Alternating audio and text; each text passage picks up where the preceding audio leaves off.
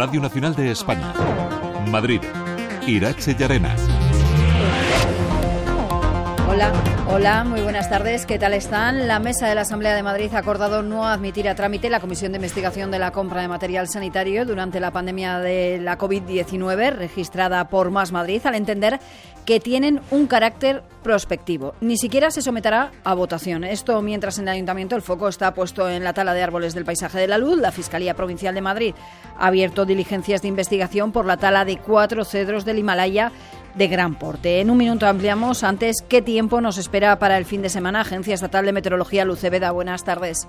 Buenas tardes. Mañana sábado, lluvia, chubascos, tormentas, fuerte viento, más frío y descenso de la cota de nieve, nevadas en la sierra. La cota de nieve comenzará en 1.200 metros, bajará al final del día hasta situarse entre 600 y 900 metros. El viento del suroeste con fuerza, rachas que pueden superar los 70 kilómetros por hora. En la sierra, por encima de 1.200 metros, podremos acumular más de 5 centímetros de nieve. Es una información de la Agencia Estatal de Meteorología. Radio Nacional de España. Madrid. La mesa de la Asamblea ha tumbado la comisión de investigación de la compra de material sanitario durante la pandemia de la COVID-19 registrada por Más Madrid al entender que tiene un carácter prospectivo.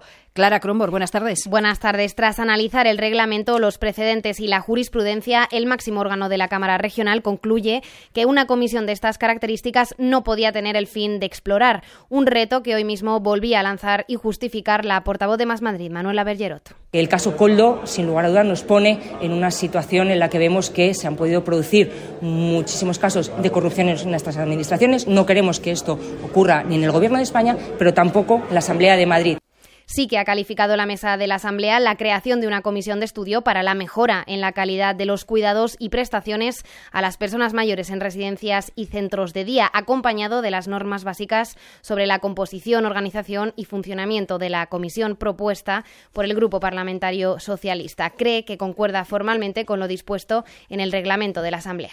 Esto en pleno proceso de renovación de los contratos de alimentación de las residencias de mayores. Tras el varapalo judicial a la Consejería de Asuntos Sociales, hasta cinco centros madrileños podrían tener a FEMAR como empresa responsable, empresa que ha sido sancionada en varias ocasiones por servir comida en mal estado a Les Yorca.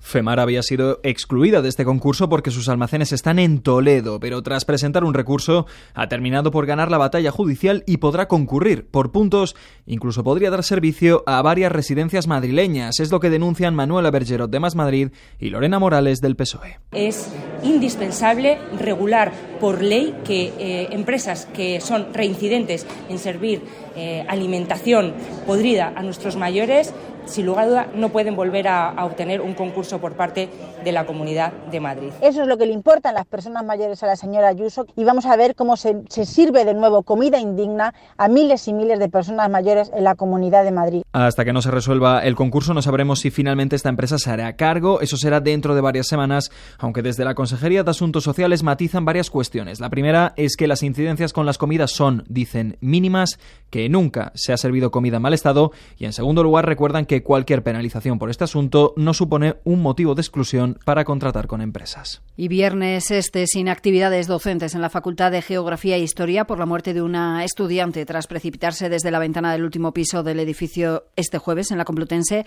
Elena Nieva. El próximo lunes, la Complutense ha convocado un minuto de silencio frente a la Facultad de Geografía e Historia. Lo ocurrido vuelve a poner en el foco la necesidad de cuidar la salud mental y la forma de actuar en estos casos con unos protocolos claros de suicidio en las universidades. Y aunque no hay ninguno a nivel general, según la CRUE, el Ministerio de Sanidad tiene previsto abordar un protocolo contra el suicidio centrado en los jóvenes y en el sufrimiento psíquico.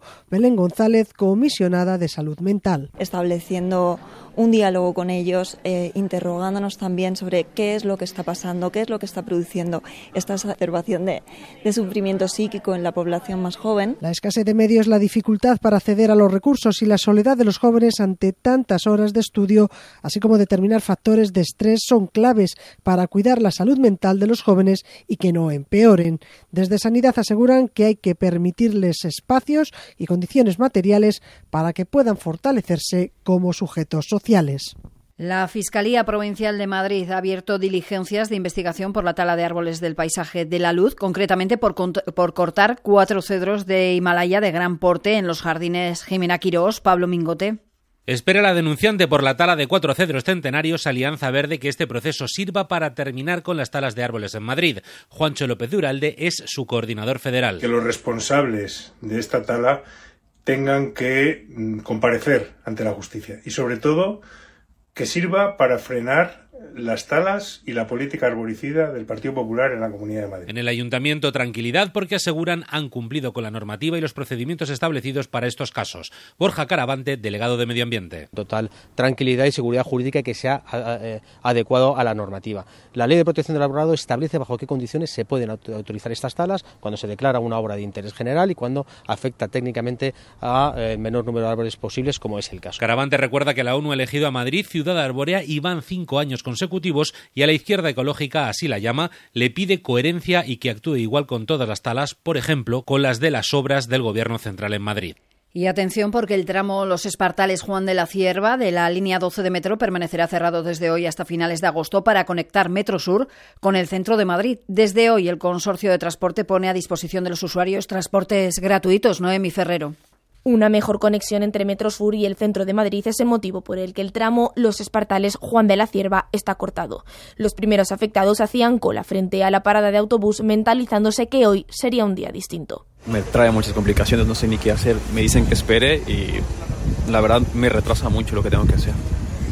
Pues un poco complicado porque ya hay que levantarse más temprano, hay que y mirar los horarios de buses, todo, a ver qué, qué tal nos va en el día. El objetivo de las obras es la ampliación de la línea 3 para conectar con la 12 en la estación El Casal y así mejorar la conexión de Metrosur con el centro de la capital. 50 millones de euros va a destinar el Ayuntamiento de Madrid al Plan Rehabilita este año para mejorar la accesibilidad, la conservación, la eficiencia energética y la salubridad de las viviendas y edificios residenciales. Un plan que ya se han aportado más de 200 millones desde el año 2020 y que en la última edición ha recibido casi 2.600 solicitudes. Alberto González es el delegado de Políticas de Vivienda porque el 76% de las solicitudes que tenemos son para mejorar la accesibilidad y este es el caso. Estamos viendo un portal que era absolutamente inaccesible para personas eh, con algún tipo de movilidad reducida y en este caso se ha puesto un elevador y también se han bajado los porteros para que la gente pueda acceder también a, tocar al portero.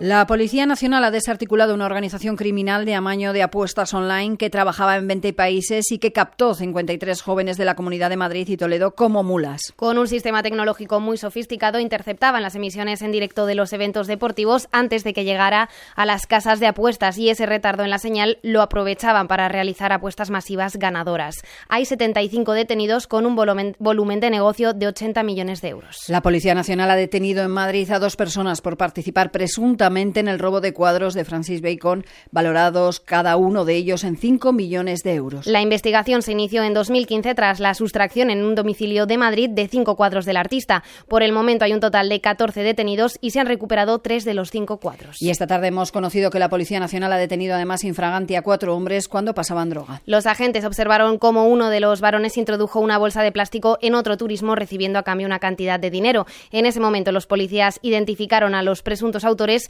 y encontraron más de 3.500 euros en efectivo y más de 2 kilogramos de cocaína.